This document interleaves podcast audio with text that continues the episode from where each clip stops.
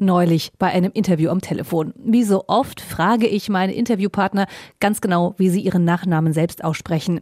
Meine Interviewpartnerin heißt nämlich geschrieben Steinrock, was ja sehr deutsch klingt, aber die Amerikaner machen ja auch aus Zuckerberg Zuckerberg. Also frage ich natürlich mal nach. I Jessica Steinrock. Und jetzt wird es richtig spannend.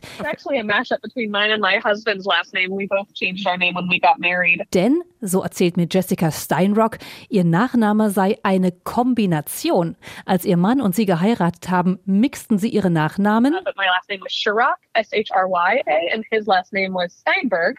And so we combined it, and now we are the Steinrock family. Und nun seien sie die Steinrock-Familie. Meshing oder Mixing nennt man das Ganze, also einen neuen Nachnamen aus zwei bestehenden kombinieren. Aus Müller und Schmidt könnte man also problemlos in den USA mit oder Schüller machen.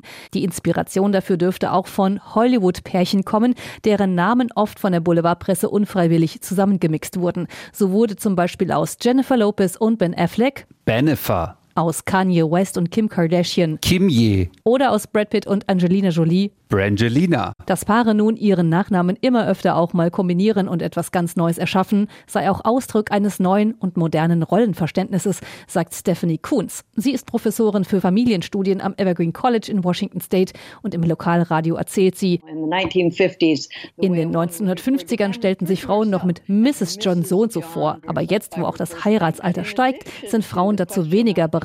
Und unsere Gesellschaft akzeptiert immer mehr die Individualität.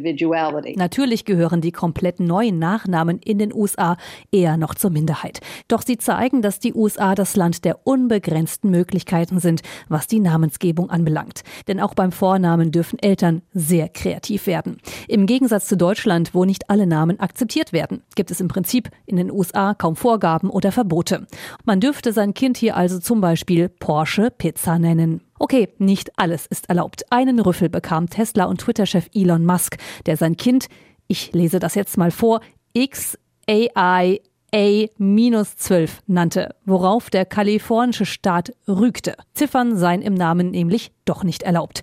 Kurzerhand wurde die 12 in XII, also in die römische 12, umgeschrieben und das ging dann klar.